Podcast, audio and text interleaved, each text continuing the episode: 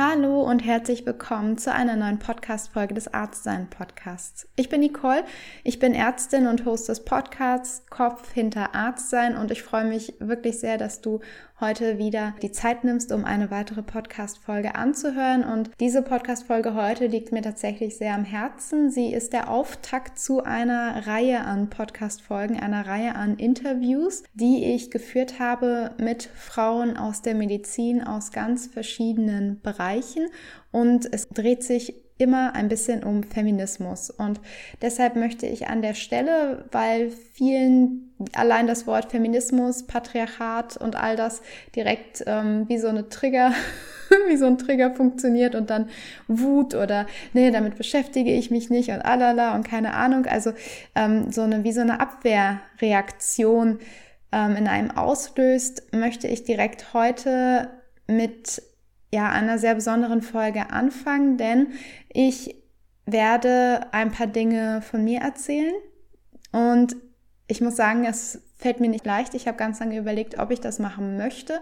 Ähm, genauso wie alle, deren Stimmen ihr heute hört. Es gibt Stimmen aus der Arztsein Community von Frauen, aber auch von Männern, die berichten, inwiefern sie hm, Sexismus erlebt haben, Unterdrückung erlebt haben, Repressalien erlebt haben und inwiefern auf in irgendeiner Weise erlebt wurde, dass man nicht gleich behandelt wurde aufgrund des Geschlechts, aufgrund eines Merkmales. Und da gibt es diverse Merkmale, aufgrund dessen wir in unserer Gesellschaft Menschen schlechter behandeln oder eine Form von Hierarchie aufbauen. Und das ist ein ganz, ganz, ganz, ganz großes Thema. Und ich möchte jetzt nur ein bisschen am Eisberg oben kratzen, weil ich glaube, dass wir ähm, über Feminismus in der Medizin mehr reden müssen, über mehr über Feminismus in unserer Gesellschaft reden müssen und dass das ganz, ganz wichtig ist, um irgendwann auch die Arbeitskultur an die Arbeitnehmer und Arbeitnehmerinnen anzupassen.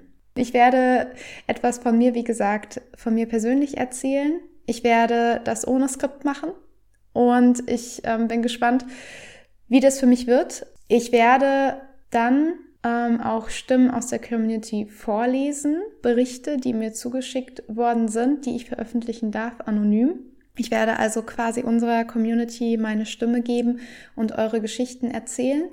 Und es sind auch tatsächlich Sprachnachrichten eingetroffen, die wir ähm, auch mit euch teilen möchten und die ähm, ein bisschen stimmenverändert sind, so dass man nicht direkt ähm, raushört, wer der ursprüngliche Einsender war, wenn man diese Person dann, dann vielleicht doch kennt. Und ich glaube, es ist eine ganz, ganz spannende Podcast-Folge. Es ist eine ganz wichtige Podcast-Folge und ich möchte abschließen, weil das tatsächlich auch Geschichten sind, die einem aufwühlen, die einen wütend machen. Und ich möchte uns nicht mit dieser Wut, die da vollkommen berechtigt ist, hängen lassen.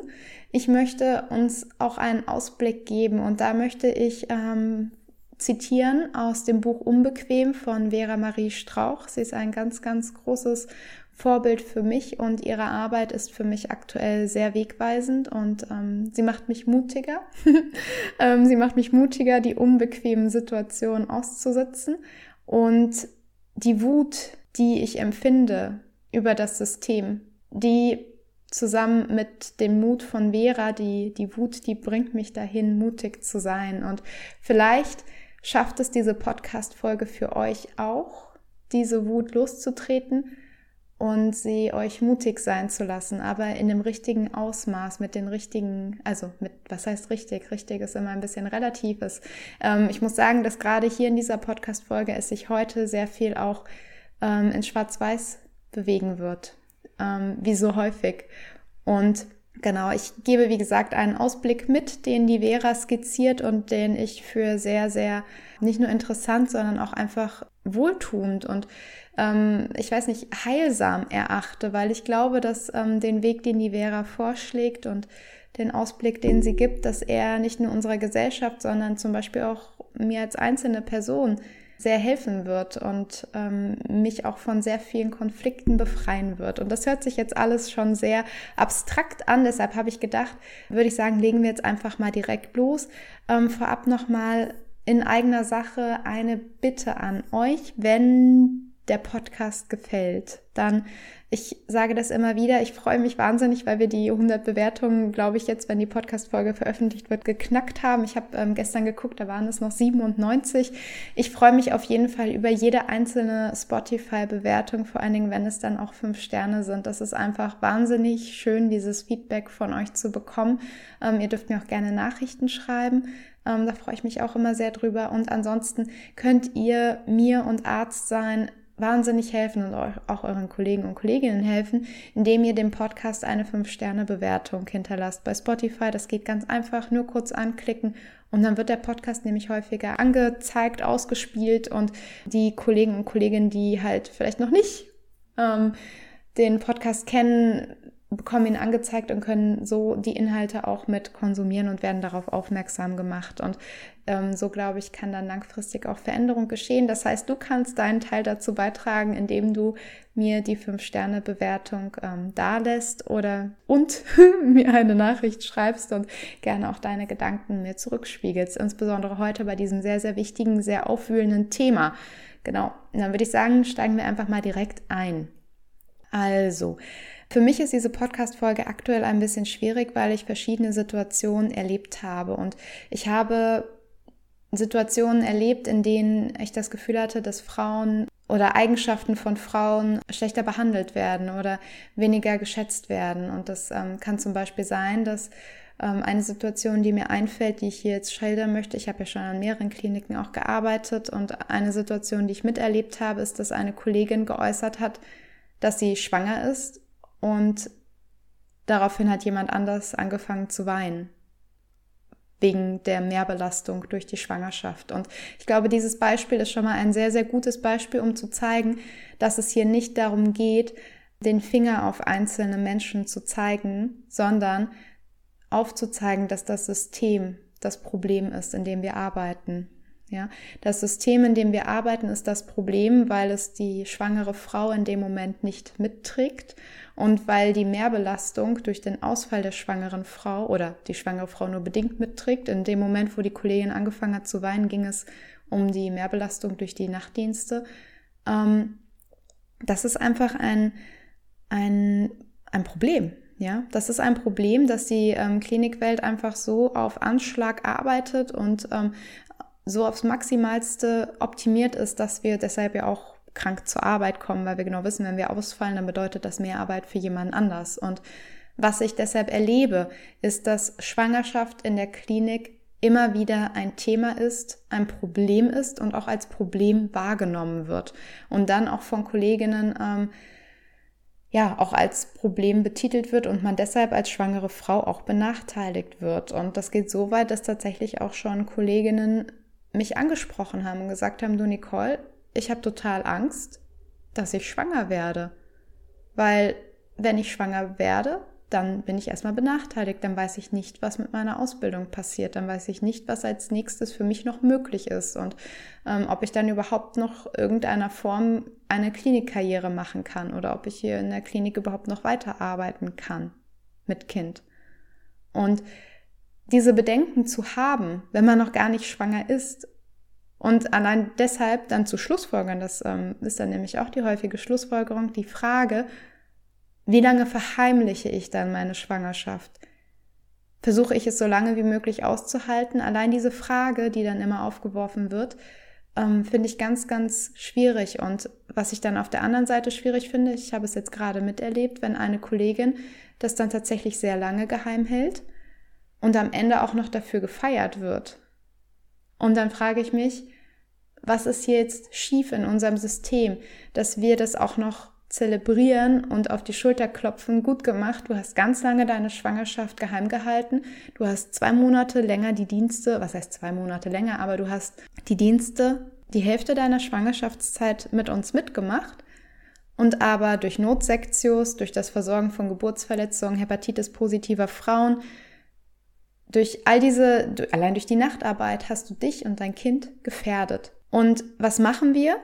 Wir applaudieren im Anschluss daran. Wir applaudieren der Kollegin, dass sie es so lange geheim gehalten hat. Und das gilt fürs ganze Team. Anstatt uns an den Kopf zu greifen und uns zu fragen, was ist der Grund, dass diese Frau ihre Schwangerschaft so lange geheim gehalten hat. Ist es der Grund, dass sie im Nachgang Angst hat, weniger Ausbildung zu bekommen? Ist es der Grund, dass sie benachteiligt wird? Ähm, wieso sehen wir unsere eigene Sicherheit? Wieso schieben wir sie auch in diesen Themen? Nicht nur, wenn wir keine Pause machen, wenn wir uns ins Burnout hineinarbeiten. Nein, auch wenn wir ein ungeborenes Kind in uns heranwachsen lassen, was wir eigentlich nach bestem Wissen und Gewissen, wir nehmen alle möglichen Präparate, um Nährstoffe zu, ähm, zu geben. Wir versuchen gut zu schlafen, uns gut zu ernähren. Wir versuchen dieses Kind nach bestem Wissen und Gewissen aufzuziehen. Und trotzdem scheitern wir daran, wenn wir glauben, dass wir benachteiligt werden.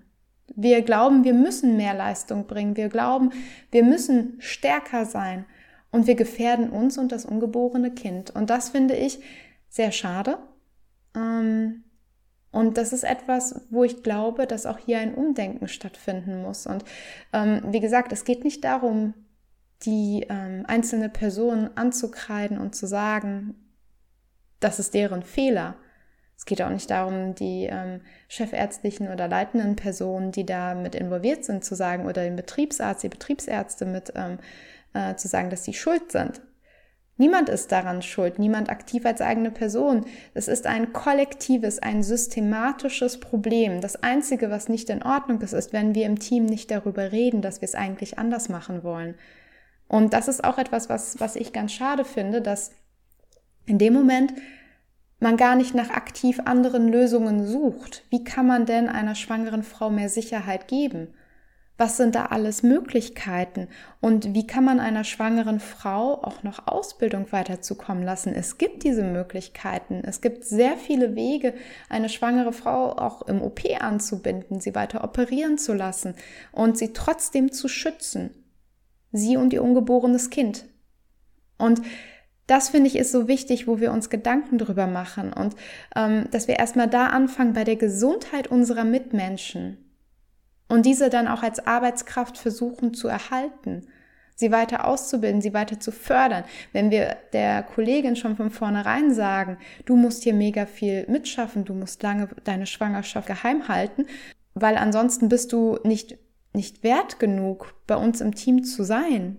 Sowas wird ja manchmal vermittelt indirekt, ne? weil im Umkehrschluss ähm, hat man dann als schwangere Frau, ich kann mich da nur reindenken, weil ich noch nicht in der Situation war, aber ich könnte mir vorstellen, dass wenn man ähm, das Gefühl vermittelt bekommt, äh, ich bin, man, man äußert seine Schwangerschaft gegenüber ähm, der leitenden Person.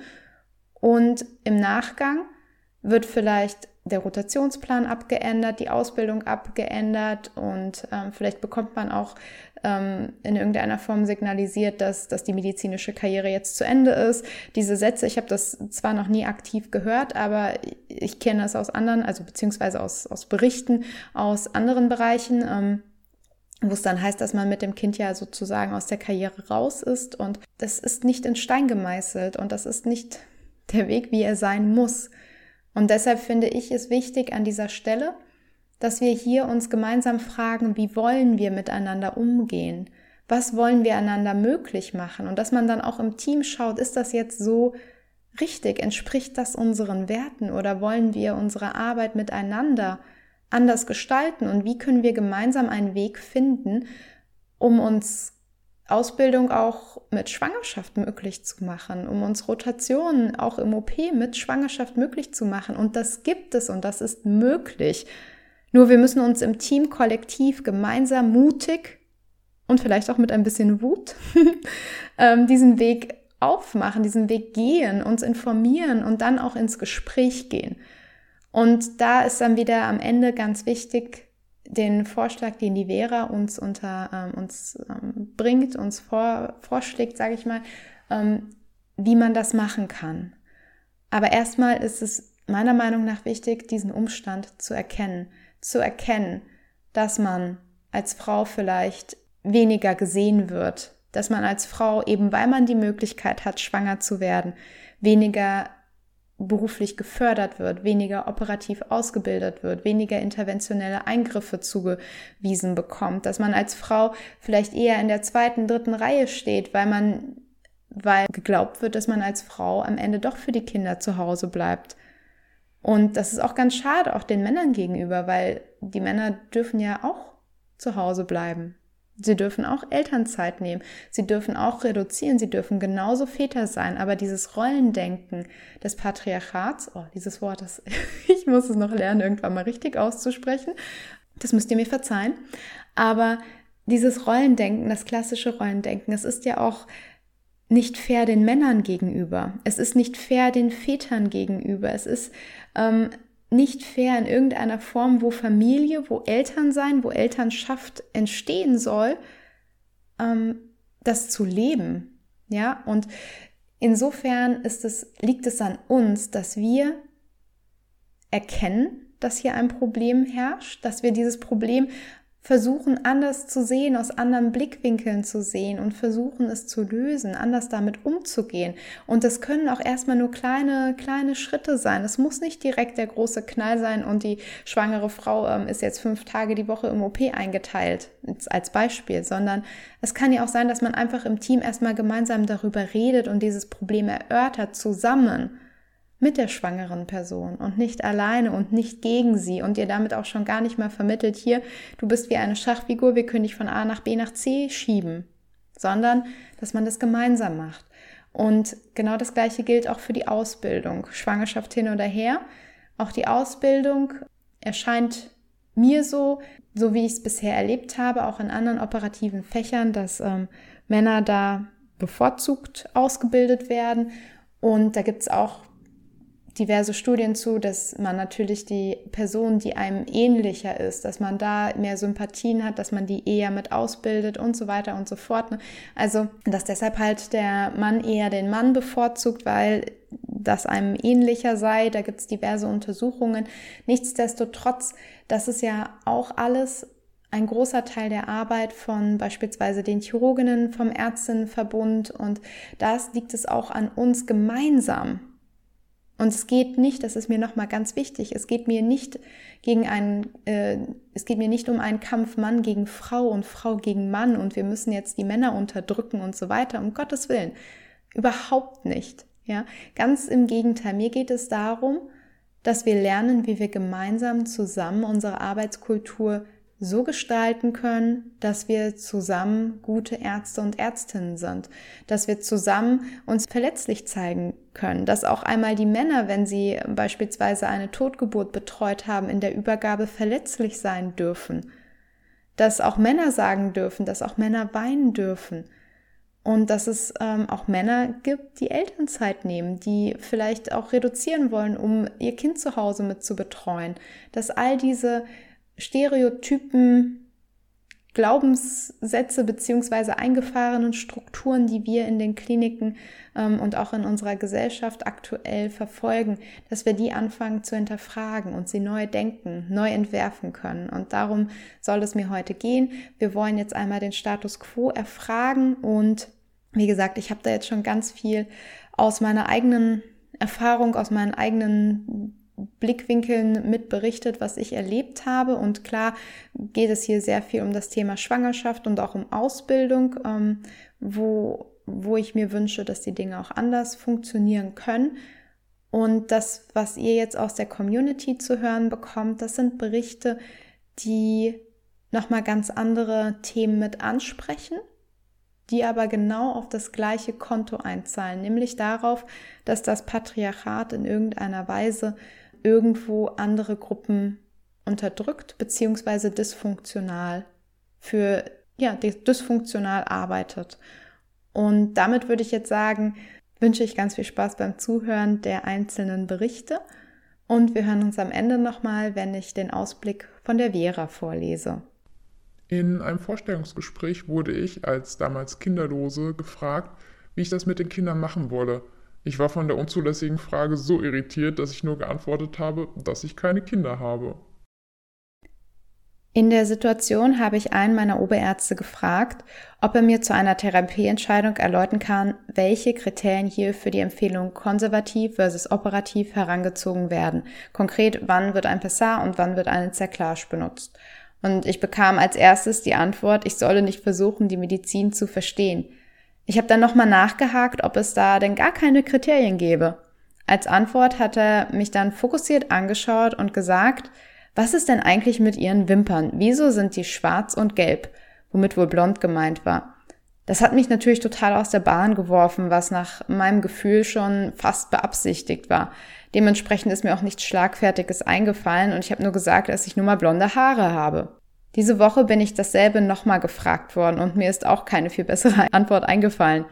Aha, dann färben Sie die also.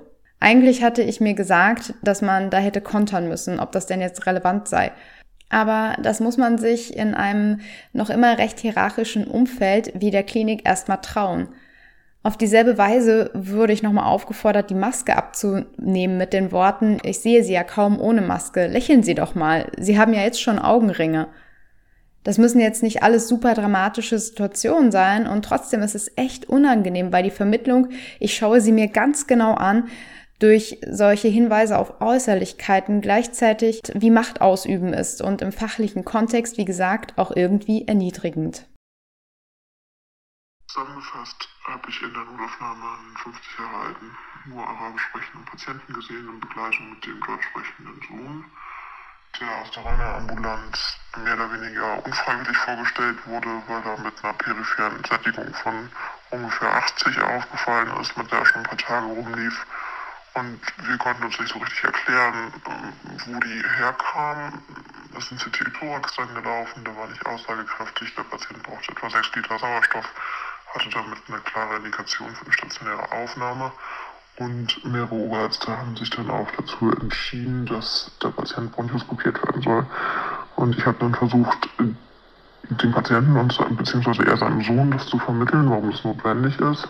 Und habe schon von Anfang an gemerkt, dass das irgendwie auf Widerstand bzw. auf Unverständnis stößt, ähm, sodass ich letztendlich fast eine halbe Stunde versucht habe, die Aufklärung durchzuführen, während äh, Patient und Sohn immer wieder zwischen äh, gehakt haben mit irgendwelchen ähm, lapidaren Argumenten, warum ihnen eine stationäre Aufnahme nicht so gut passen würde und ganz spezifischen Nachfragen zu ähm, der Aufklärung an sich, zu den Komplikationen, wie hoch das Risiko ist. So, und letztendlich, lange Rede, kurzer Sinn, haben sie gesagt, ähm, nö, ihnen passt das alles nicht so gut heute. Sie verstehen nicht, warum das jetzt unbedingt sein muss. Eine Bronchoskopie bei all den Risiken, die die möglicherweise haben könnte. Der Vater wäre auch, also der Patient wäre damit auch schon ein paar Tage rumgelaufen. Und äh, sie würden außerdem auch Ärzte kennen, mit denen sie das auch besprechen könnten. Und wenn das dann so wichtig ist, dann würden sie sonst morgen nochmal wiederkommen.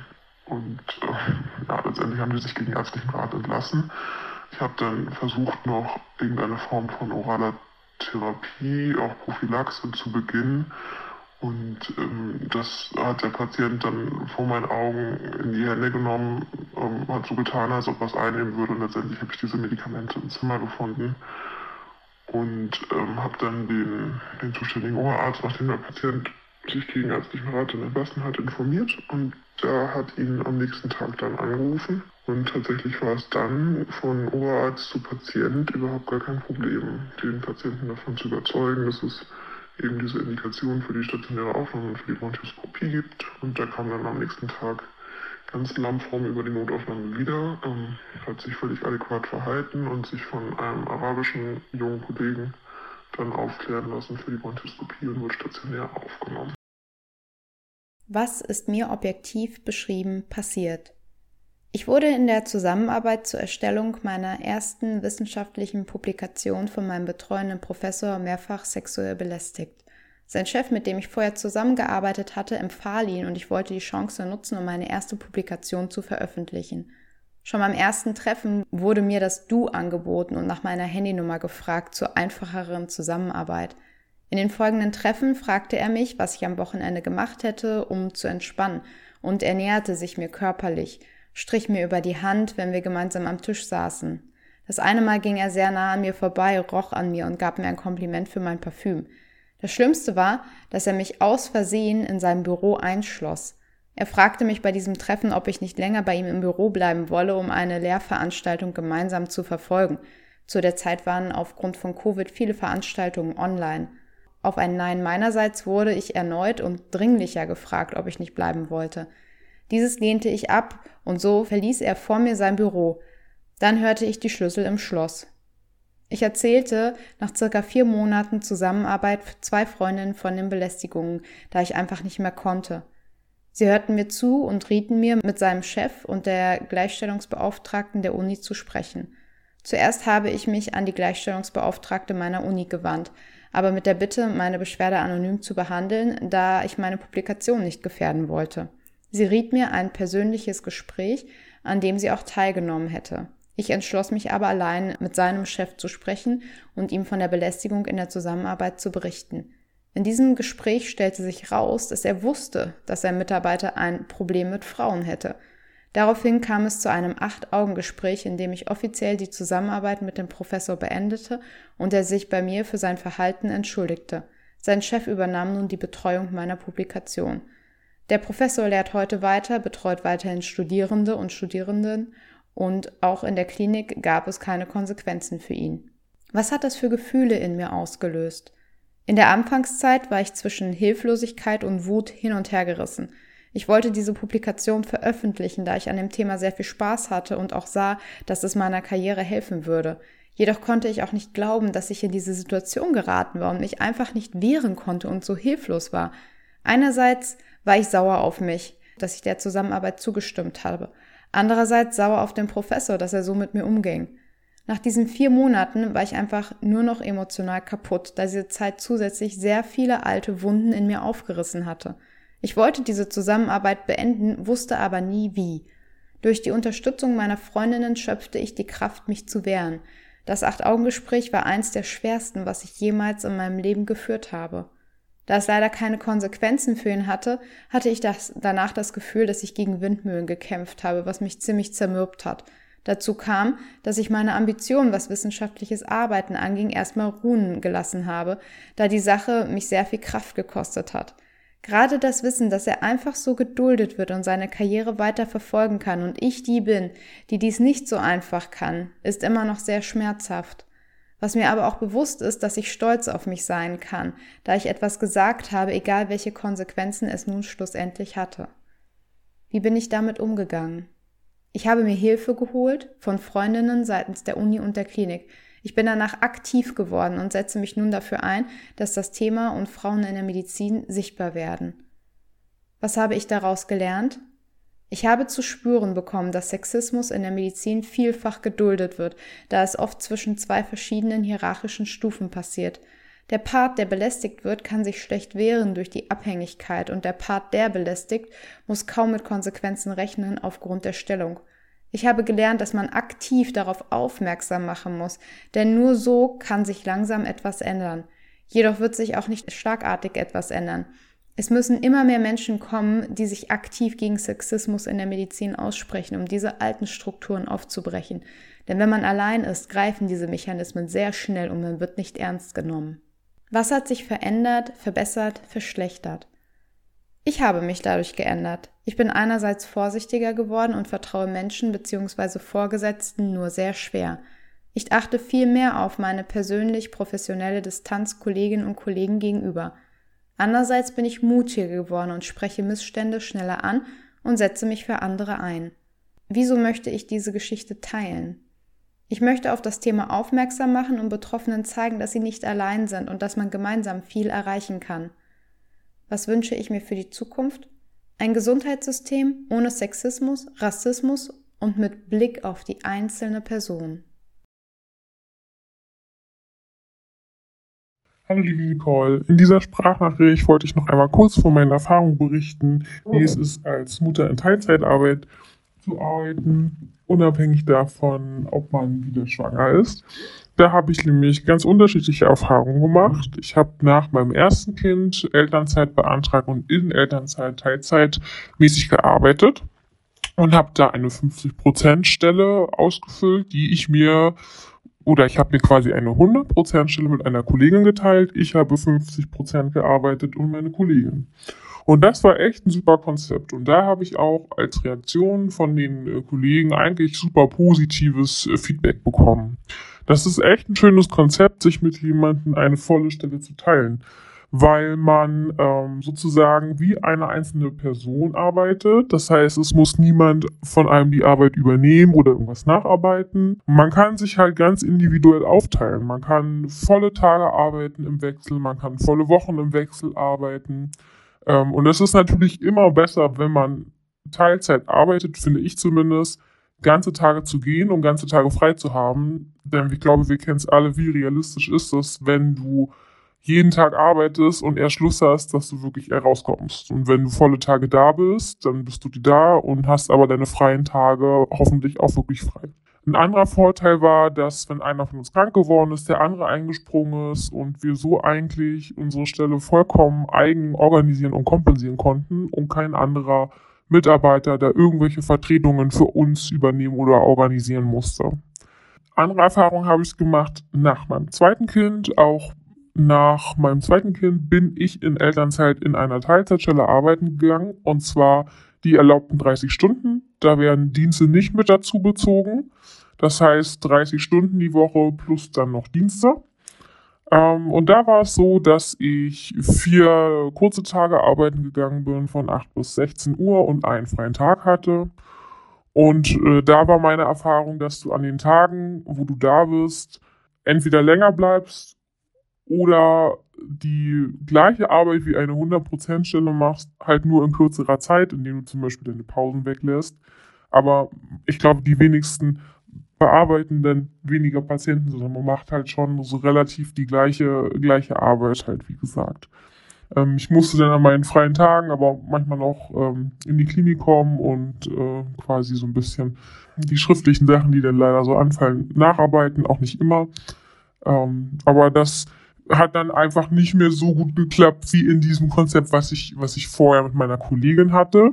Ich habe zu diesem Zeitpunkt keine Nachtdienste gemacht, weil ich meine Tochter äh, noch gestillt habe. Und so, das war so die erste negative Erfahrung, weil das dann äh, einigen Kollegen wohl unangenehm aufgefallen ist und ich mich dann rechtfertigen musste dafür, dass ich mein einjähriges Kind noch stille. Ähm, prinzipiell ist es so, dass man als stillende Mutter eigentlich gar keine Dienste machen muss, also keine Feiertags-, keine Wochenenddienste, keine Nachtdienste, keine Dienste, die über länger als acht Stunden gehen und auch nicht Dienste, die länger als bis 20 Uhr gehen. Und ich habe von Anfang an gesagt, ich mache alle Dienste sozusagen, die zu vergeben sind, ich mache halt nur keine Nachtdienste. Und das wurde dann quasi als selbstverständlich angenommen und äh, man hat dann mitbekommen, dass eigentlich die entsprechenden Kollegen auch die, die Dienstpläne machen, gar nicht wissen, dass ich eigentlich schon als stillende Mutter ein anderes Recht gehabt hätte. Insofern lohnt es sich vielleicht immer da äh, zu gucken, was sind die Rechte und zu schauen, ähm, möchte ich darauf bestehen, kann ich da äh, den Kollegen entgegenkommen. Und dann darf man, finde ich, aber auch so ein bisschen Verständnis für gewisse Sachen eigentlich erwarten. Aber es ist, es ist vor allem in den letzten Jahren, finde ich, schwierig geworden, weil von meinem ganz subjektiven Gefühl her die Dienstbelastungen größer geworden sind. Und natürlich ist es als ein Elternteil schwieriger, spontan in Dienste einzuspringen, aus meiner Erfahrung heraus. Und ich kann zum Teil die Kollegen verstehen, die keine Kinder haben, die sagen, warum müssen wir immer spontan Dienste besetzen und das kompensieren? Das kann ich nachvollziehen.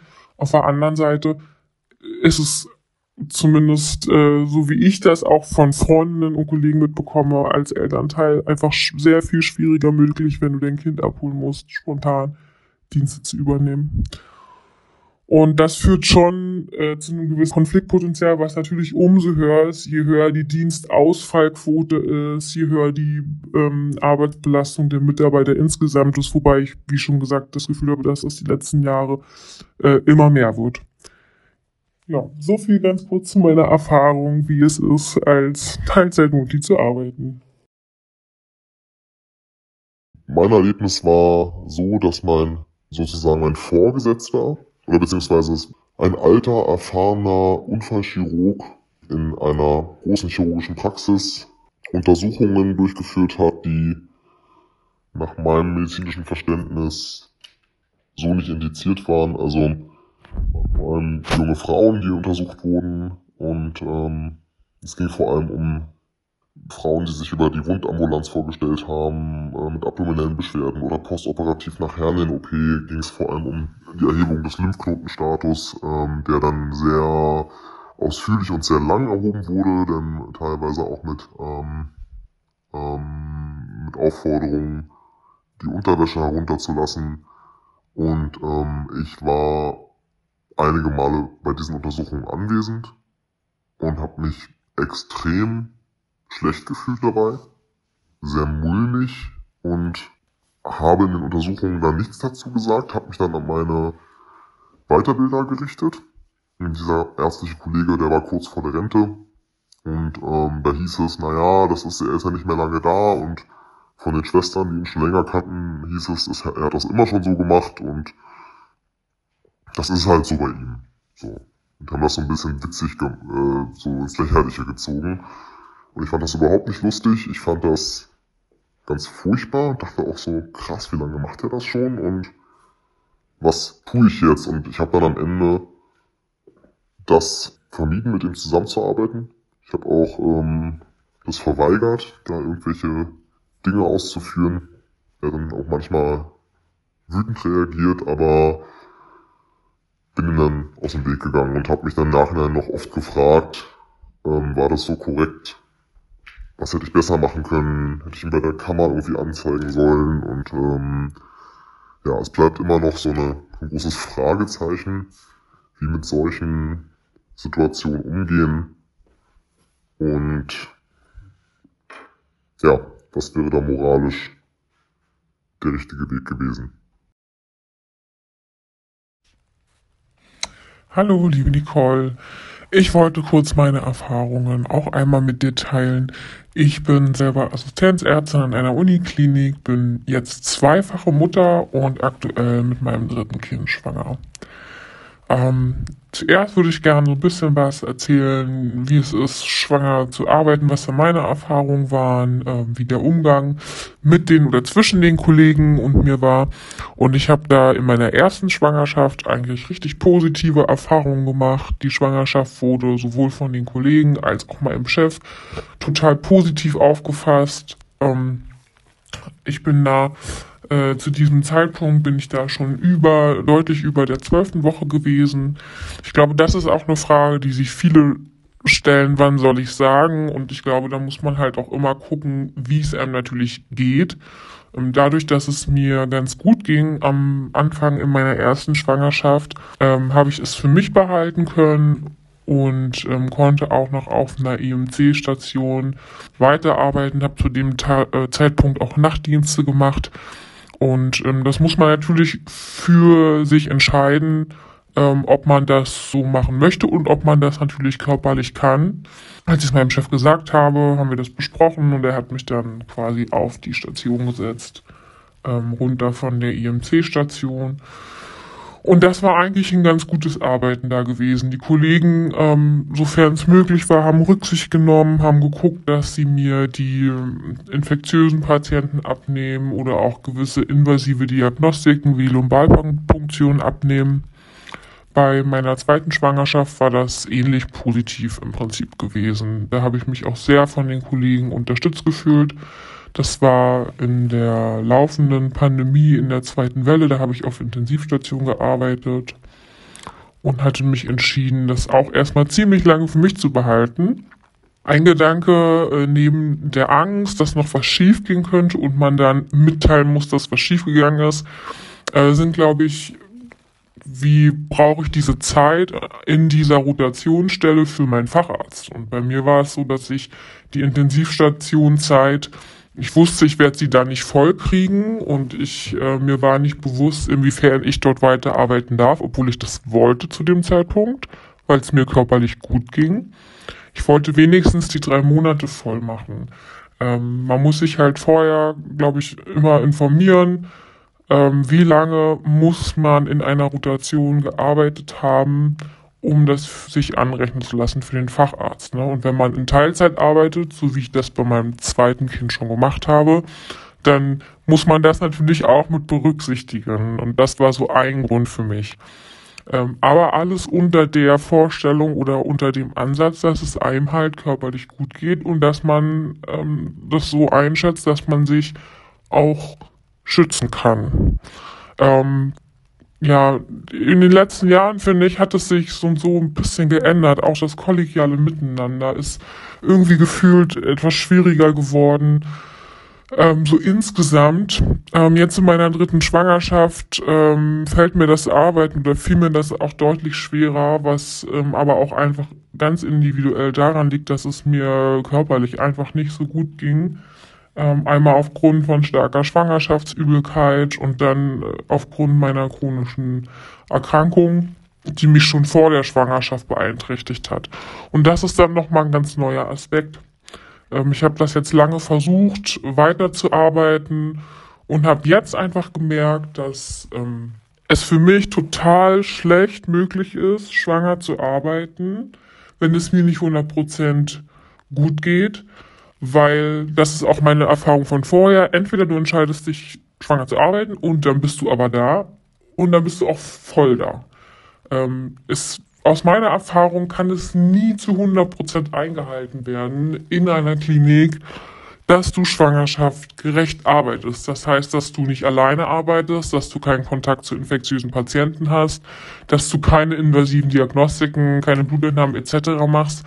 Das sind alles Sachen, die kann man mal mehr und mal weniger versuchen einzuhalten, aber aus meiner Erfahrung klappt es nicht immer. Und es hat in den ersten beiden Schwangerschaften schon nicht konsequent geklappt, was für mich aber in der Abwägung immer okay war, weil es mir insgesamt gut ging. Jetzt, wo es mir generell körperlich nicht so gut geht, war es für mich total schwierig, da eine Linie zu finden, zu sagen, das kann ich machen und jetzt, das kann ich an der Stelle nicht mehr machen. Weil wenn du da bist, bist du da und dann musst du funktionieren. Und ähm, da habe ich jetzt auch die Erfahrung gemacht, ähm, dass ich alleine auf Station war, Kontakt hatte zu infektiösen Patienten. Und es war nicht möglich, dass ich da Unterstützung bekommen habe. Natürlich kann man immer jemand anrufen, aber wir wissen, glaube ich, alle, wie realistisch das ist, dass wenn was Akutes auf Station passiert, dass man erst jemand anruft, der dazukommen muss. Ähm, und ich glaube, man muss dann halt wirklich entscheiden für sich, ob man das so weiter tragen kann oder ob man so ehrlich zu sich selber ist und, und sagt, ähm, ich kann hier so nicht weiter arbeiten.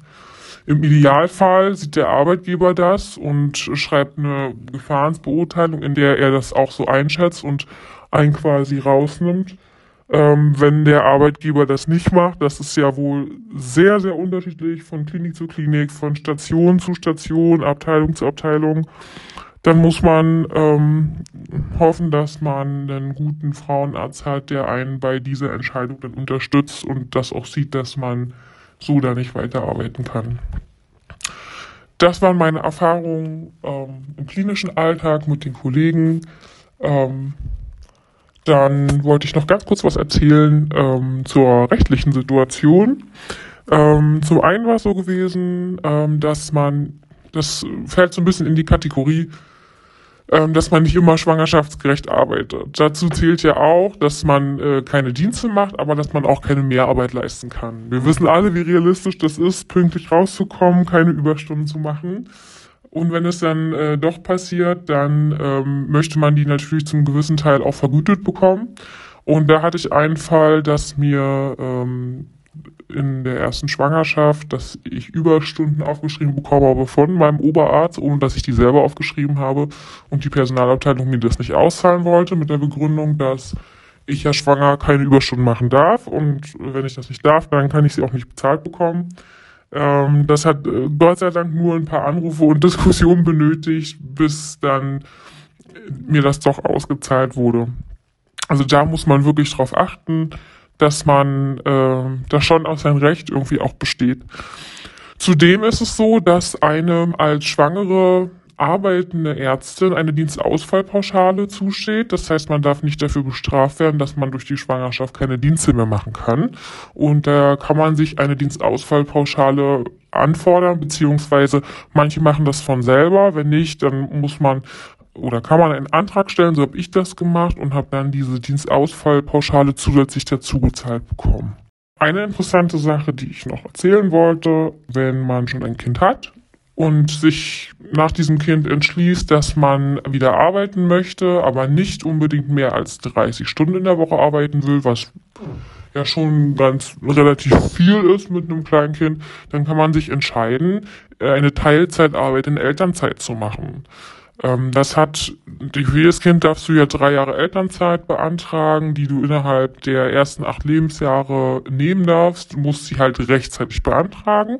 Aber diese Teilzeitarbeit in Elternzeit finde ich ein ganz schönes Konzept. Es ist nämlich so, dass man in der Elternzeit kündigungsgeschützt ist. Man bekommt äh, gewisse Ermäßigungen, teilweise bei den Beiträgen bei der Ärztekammer, auch aufgrund der Teilzeitarbeit oder auch bei bestimmten Verbänden. Ähm, aber man ist halt, wie gesagt, vor allem kündigungsgeschützt. Und ein ganz interessanter Aspekt, wenn man im Rahmen einer Elternzeit arbeitet und dann wieder schwanger wird und dann aus einem gesundheitlichen Grund in ein Berufsverbot geht, dann steht einem tatsächlich das Gehalt zu, das man verdient hat vor dieser Elternzeit. Das war so ein spezieller Fall, den ich hatte, ähm, dass ich aufgrund der Pandemie bei meinem zweiten Kind in ein betrieblich angeordnetes Beschäftigungsverbot versetzt worden bin. Und eigentlich kriegst du im Beschäftigungsverbot das Grundgehalt gezahlt, was du die letzten drei Monate vor Beginn der Schwangerschaft verdient hast. Außer du bist in Elternzeit. Das hört sich erstmal irgendwie unfair an, aber das beruht halt darauf, dass du ja aufgrund deiner neuen Schwangerschaft erstmal nicht wieder voll arbeiten gehen kannst. So, was ja viele auch vorhaben, dass die im Verlauf immer weiter aufstocken. Und dafür darfst du nicht bestraft werden und deshalb steht dir tatsächlich das Gehalt zu, was du verdient hast vor deiner Elternzeit.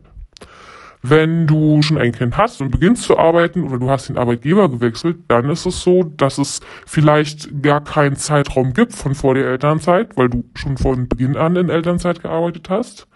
Dann ist es so, dass dir ein vergleichbares Gehalt zusteht oder man kann auch heranziehen, was du verdient hast vor der Elternzeit bei deiner anderen Berufsstelle. Ja, das heißt, auch dann steht einem prinzipiell etwas mehr Gehalt zu, höchstwahrscheinlich, als man in Teilzeit verdient hat.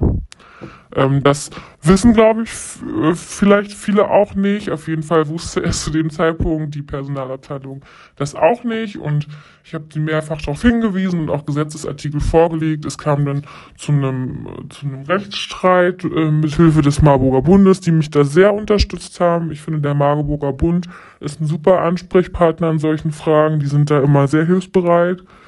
Äh, zumindest in, in dem Bundesland, in dem ich arbeite. Und am Ende habe ich Recht gesprochen bekommen und eine entsprechende Nachzahlung erhalten. Und das ist natürlich auch wichtig zu wissen, dass das, was du in dem Jahr verdienst, also auch das, was du durch ein Beschäftigungsverbot bekommst, das zählt alles natürlich in die Berechnung des Elterngeldes mit rein, was du dann bekommst, wenn du wahrscheinlich erstmal bei deinem Kind zu Hause bleiben möchtest. Liebe Nicole, vielen lieben Dank, dass du dich diesem wichtigen Thema widmest. Ich glaube, dass es viel mehr betrifft, als wir denken und viel weniger sprechen darüber, als es nötig wäre. Ich selber bin keine Ärztin, bin Pädagogin und habe eine Zeit lang in der Klinik als Sozialarbeiterin im Sozialdienst gearbeitet. Und als ich meinen letzten Tag hatte, bin ich zu einem jungen Arzt in sein Arztzimmer, um mich zu verabschieden.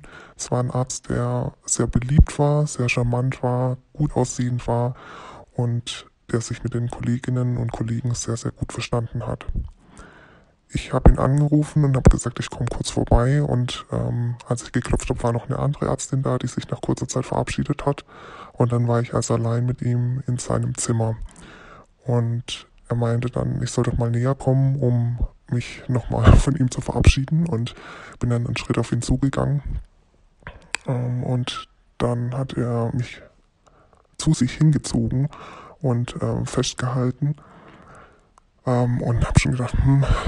Und im, im nächsten Moment ähm, hat er gemeint, ich soll ihm doch nochmal zum Abschied einen Kuss auf den Mund geben und hat dann mit seiner mit seinem Finger er ist zu seiner, seiner Lippe gegangen und gemeint, ich soll ihn doch noch zum Abschied küssen. Und ich war im ersten Moment total verdattert und dachte, nee, äh, das waren meine Gedanken. Ähm, und ich war aber zu perplex, um was zu sagen. Und im ersten Moment und dann hat er es nochmal wiederholt und ist wieder mit seiner mit seinem Finger auf die Lippe und hat gemeint, ich soll ihm doch einen Kuss geben und ich so, nee, das möchte ich nicht. Da hatte ich mich dann gesammelt und als nächstes hat er mich gefragt, ähm, ob ich ihm dann wenigstens einen Abschiedskuss auf die Wange geben möchte oder gebe.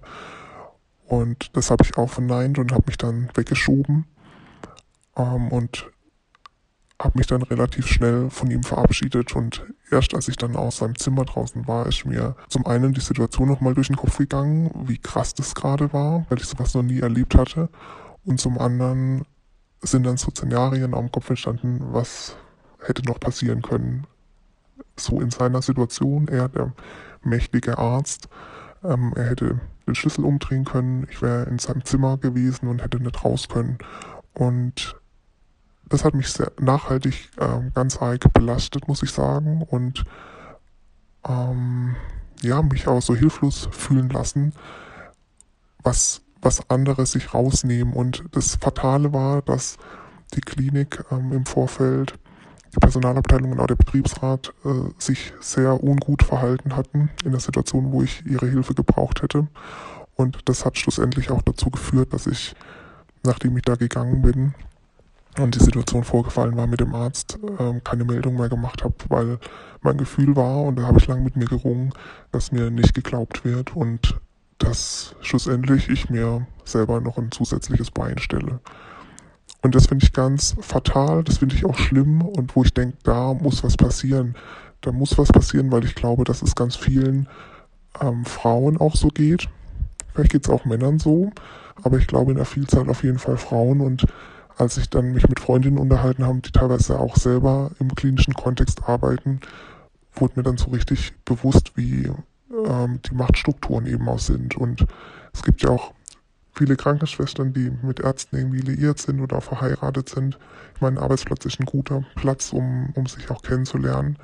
Aber ich glaube, neben den schönen Geschichten gibt es eben auch ganz viel Ungutes und man ist dem so ausgeliefert, wenn einem der Arbeitsplatz wichtig ist. Ich bin froh, dass ich da gegangen bin ähm, und mittlerweile kann ich da auch gut drüber sprechen und ja, konnte es für mich verarbeiten. Aber ich muss sagen, ich möchte sowas nie wieder erleben, dass mir jemand so nahe kommt, meine Privats-, meine Intimsphäre ähm, betritt und ähm, ja in meinen Raum ein, eindringt, der ihm nicht gehört. Und ich finde es sehr wichtig, dass du diesen Podcast machst, weil ich glaube, dass es ganz wichtig ist, sich im Vorfeld darüber auch ähm, selber ein Meinungsbild zu machen, dass man, wenn man in so eine Situation kommt, ähnlich wie bei einem Selbstverteidigungskurs, dass man auf Signale achtet, dass man weiß, ähm, wie man sich verhalten will und selber positioniert.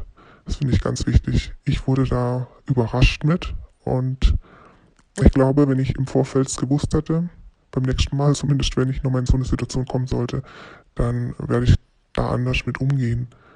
Und deshalb ähm, Daumen hoch, dass du dieses wichtige Thema an die Öffentlichkeit bringst, auch an deine Kollegen und Kolleginnen bringst und sie dafür sensibilisierst und auch stärkst, sich dagegen zu wehren und vielleicht auch im klinischen Kontext dazu beizutragen, dass strukturell ähm, es dort Stellen gibt, wo man weiß, da kann man sich hinwenden ohne Angst, sondern mit Unterstützung. Danke dir. So, jetzt habt ihr ganz, ganz viele Geschichten gehört auf verschiedenen Ebenen, die alle irgendwo in die gleiche Richtung abzielen. Und um uns da jetzt nicht mit, ja, mit Wut hängen zu lassen, möchte ich, und ich möchte nicht sagen, dass die Wut falsch ist. Die Wut ist wichtig. Es ist ein wichtiges Gefühl, denn sie zeigt euch, zeigt uns an, dass etwas passiert, dass etwas gegen, entgegen unserer Werte, unserer, ähm, unserer selbst sozusagen passiert. Und Trotzdem können wir sie sehr gut nutzen, um uns in die richtige Richtung zu bewegen oder in eine andere Richtung zu bewegen, um die Dinge zu verändern. Und da kommt jetzt das Buch von der Vera ins Spiel, Unbequem. Und ich habe es mit sehr viel Begeisterung gelesen. Ich habe erst gedacht, oh, es klingt sehr unbequem. Das Buch heißt ähm, Unbequem, eine Aufforderung zum Anecken.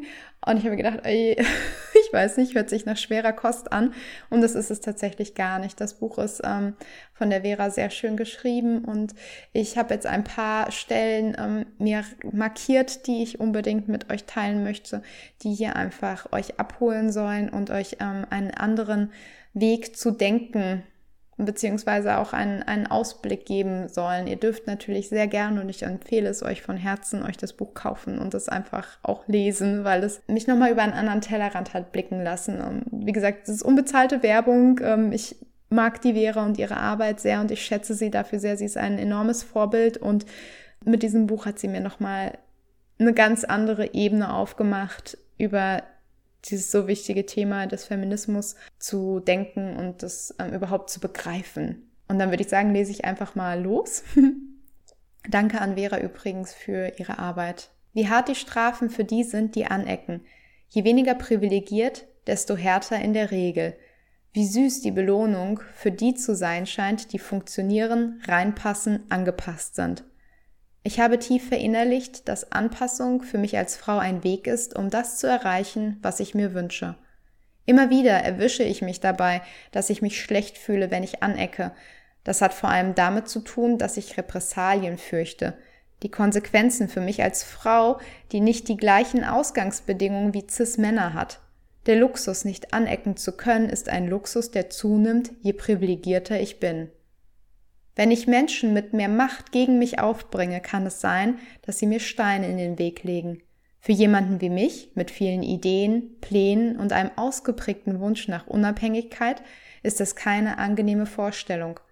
Also habe ich mit, mit den Jahren unbewusst die einfache Strategie entwickelt, um nicht gebremst zu werden. Ich gefalle. Diese Strategie hat in erster Linie nicht nur mit meinem Geschlecht zu tun.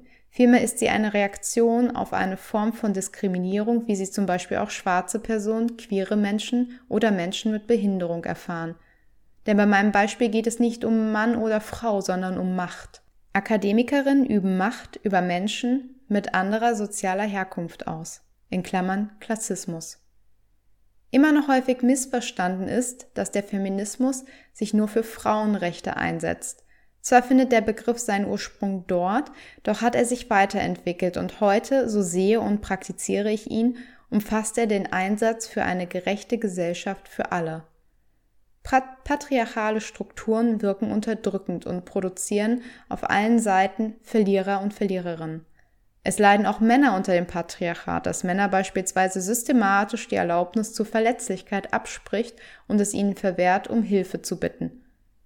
Feminismus richtet sich nicht gegen Männer, sondern setzt sich ein für ein anderes, gerechtes System ein. Der Angriff auf das Patriarchat ist deshalb keine Männerfeindlichkeit.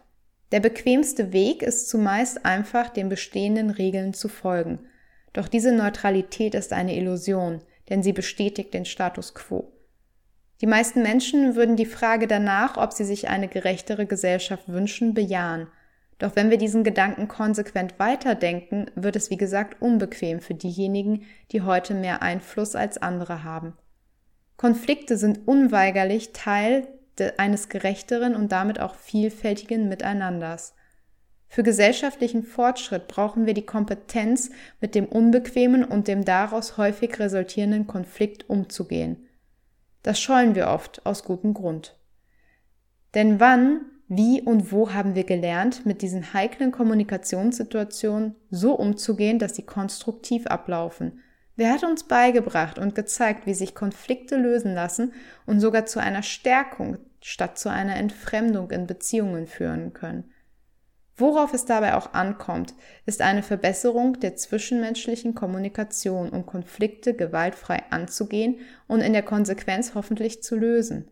Dabei ist es möglich und sogar ganz entscheidend zu lernen, wie man heikle Situationen anspricht und erfolgreich löst, anstatt ihnen auszuweichen oder sie eskalieren zu lassen.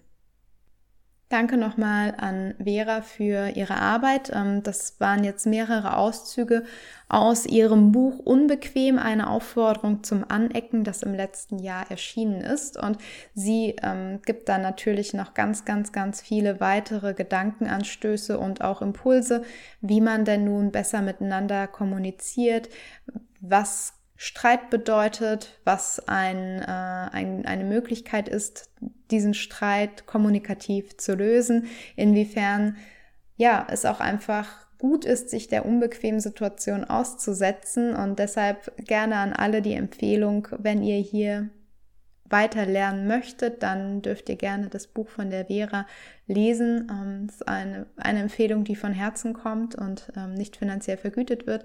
Und ja, ich denke, dass der Ansatz, den sie hier uns vorschlägt, dass dieser Ansatz einfach ein sehr schöner Ansatz ist, dass er ein Ansatz ist, der aus Herzen kommt, der auf Liebe basiert, der auf Respekt basiert und der darauf basiert, dass wir uns alle als Menschen sehen und auch als Menschen betrachten. Und das ist etwas, was wir in der Klinik wieder lernen dürfen, denn wir haben gelernt, Menschen zu objektivieren.